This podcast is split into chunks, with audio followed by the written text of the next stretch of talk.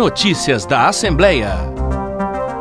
Campanha internacional busca conscientizar sobre males que atingem cerca de 13 milhões de pessoas só no Brasil. É o Dia Mundial das Doenças Raras. A data é lembrada em mais de 80 países, sempre no último dia de fevereiro, mas em 2024, por ser ano bissexto, a celebração ocorre no dia 29. Na Assembleia, uma iluminação especial nas cores lilás, azul, verde e rosa reforça essa mobilização. Segundo dados da Biblioteca biblioteca virtual do Ministério da Saúde, as doenças raras são definidas pelo número reduzido de pessoas afetadas por esses males, ou seja, 65 casos para cada 100 mil indivíduos. Ainda segundo o órgão, existem mais de 6 mil doenças raras descritas e para 95% delas não há tratamento, restando somente os cuidados paliativos ou serviços de reabilitação. E além da dificuldade no diagnóstico